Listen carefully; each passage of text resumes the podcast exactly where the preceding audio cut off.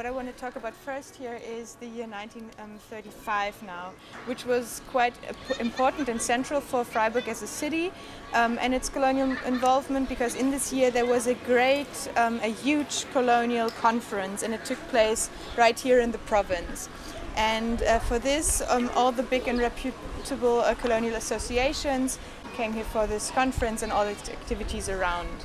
And there were public talks, marchings, meetings, and theater plays that were all taking place around this conference. And in total, there were 1,800 participants, um, and in addition, 900 colonial soldiers and officers who came here for this. And in addition to the conference, there was a huge uh, German colonial exhibition that took place here in the city garden. And um, you can see here a little bit how it was advertised. I'm going to pass this around again. Um, and you can see as well um, in the in the spirit of the days um, with the swastika, you see how it was um, all like under the the spirit of, of National Socialism, um, also in the rhetorics used and so on. Um, and there was a big festive hall in the center of the, the city garden um, and at that time, um, there was an exhibition that took place here. And you can see some of the images here. They, many of the ethnographic are shown. They were um, taken from the Ethnological Museum here in Freiburg, which we will also speak about later. Um, and they were sometimes previously unseen um, and had only then been shown here. And Dr. Wilhelm Winterer, a name that you will hear again in the course of the talk, um, he was the director of this exhibition. And there are some more um, photos that you, you, can see here again with the swastika. This was like a badge that people got when they were part um, of the conference and of the um, no, of the exhibition. Actually, when to hand this around here. Sorry. And it was very well visited. Um, and there was a great participation in the organization of the exhibitions. Again, you see some more photos here of how it looked like. I find it somehow irritating to think how it doesn't like for example this photo if you can turn it around it doesn't look so much different from how ethnographic exhibitions look today which is also a moment of i don't know wonder for me like how much did we learn i don't know um, and um, yeah as i said it was very well visited and the participation was quite encompassing of different actors, different um, individuals and groups involved. So the missionaries were there, uh, two museums from Freiburg, companies, and then also colonial women's associations. And this I found quite important because uh, usually it's associated as such a men's domain, the colonial activities and programs. But the women's associations, for example, here they had a coffee shop um, in the exhibition where they sold bananas and coffees from, uh, in quotes, German producers from Cameroon. Um, there are a couple of more photos from the exhibition. Again, you'll see what I mean. And in total, you can see from the exhibition how the whole population participated kind of in the colonial program uh, project because it was um, such a well perceived event here in the city and also in the press really celebrated widely. And it was visited by schools um, and by the young and old, but also by NS classes um, as women's clubs um, and really the National Socialist um, ideologies were present in, in, various spheres in this exhibition. Um, and as I said, uh, when Germany lost its colonies, there were always these endeavors of colonial revisionism.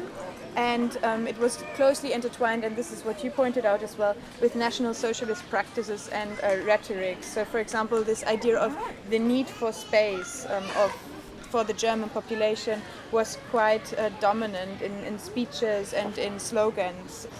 And then um, I want to speak a little bit more about these ideologies that um, are connected maybe to this place in, in a certain way. Um, but again, there's going to be a jump in time. But beside these events, there were various other activities that point to the attitude and the colonial ideology or racist ideology that pervaded throughout the years. Um, and here for, for this, for example, it's also important again to consider mass media, entertainment, popular culture.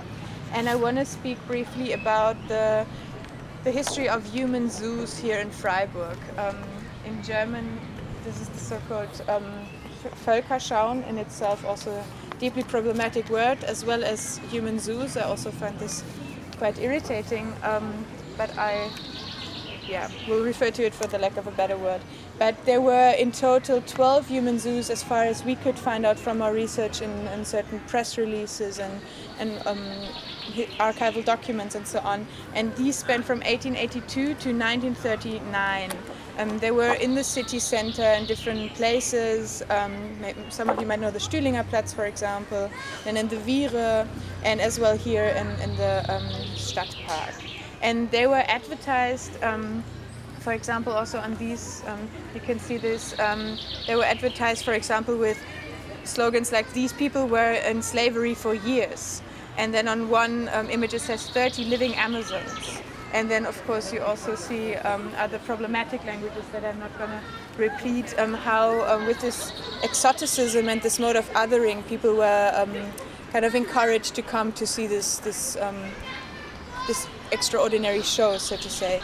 Mm but this, yeah, this kind of um, entertainment also raises the question of um, what what do they stand for? What are human zoos, and what can we unpack from them about the ideologies that um, re- prevailed? And you can really see that there was this, of course, voyeuristic exposition of people um, that followed very dichotomous uh, divisions um, and dichotomous lines of thinking. So people were fenced in. There was this notion of these are the other the people that came and visited um, were the civilized. Um, there was, but also this fencing off of, of no um, kind of mo moment of contact between both um, spheres. Um, and it's kind of striking if you follow the press releases and documents you find how the authenticity about what is shown here was really irrelevant. It wasn't so much about kind of bringing a different culture closer to the people here, but it's really the celebration of otherness and exoticism um, that was practiced rather. Um, because there were examples where um, people were uh, presented as, and is this a quote, fresh from Africa, um, as a Somali village in London.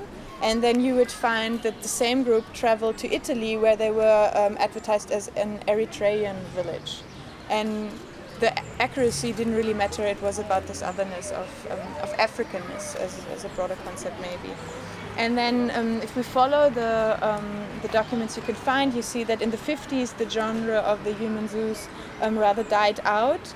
Um, but this can't be really traced to um, a paradigm shift or like an ideological break with these practices, but it was rather that the competition of the film industry got so, so pressing that it was no longer lucrative to continue.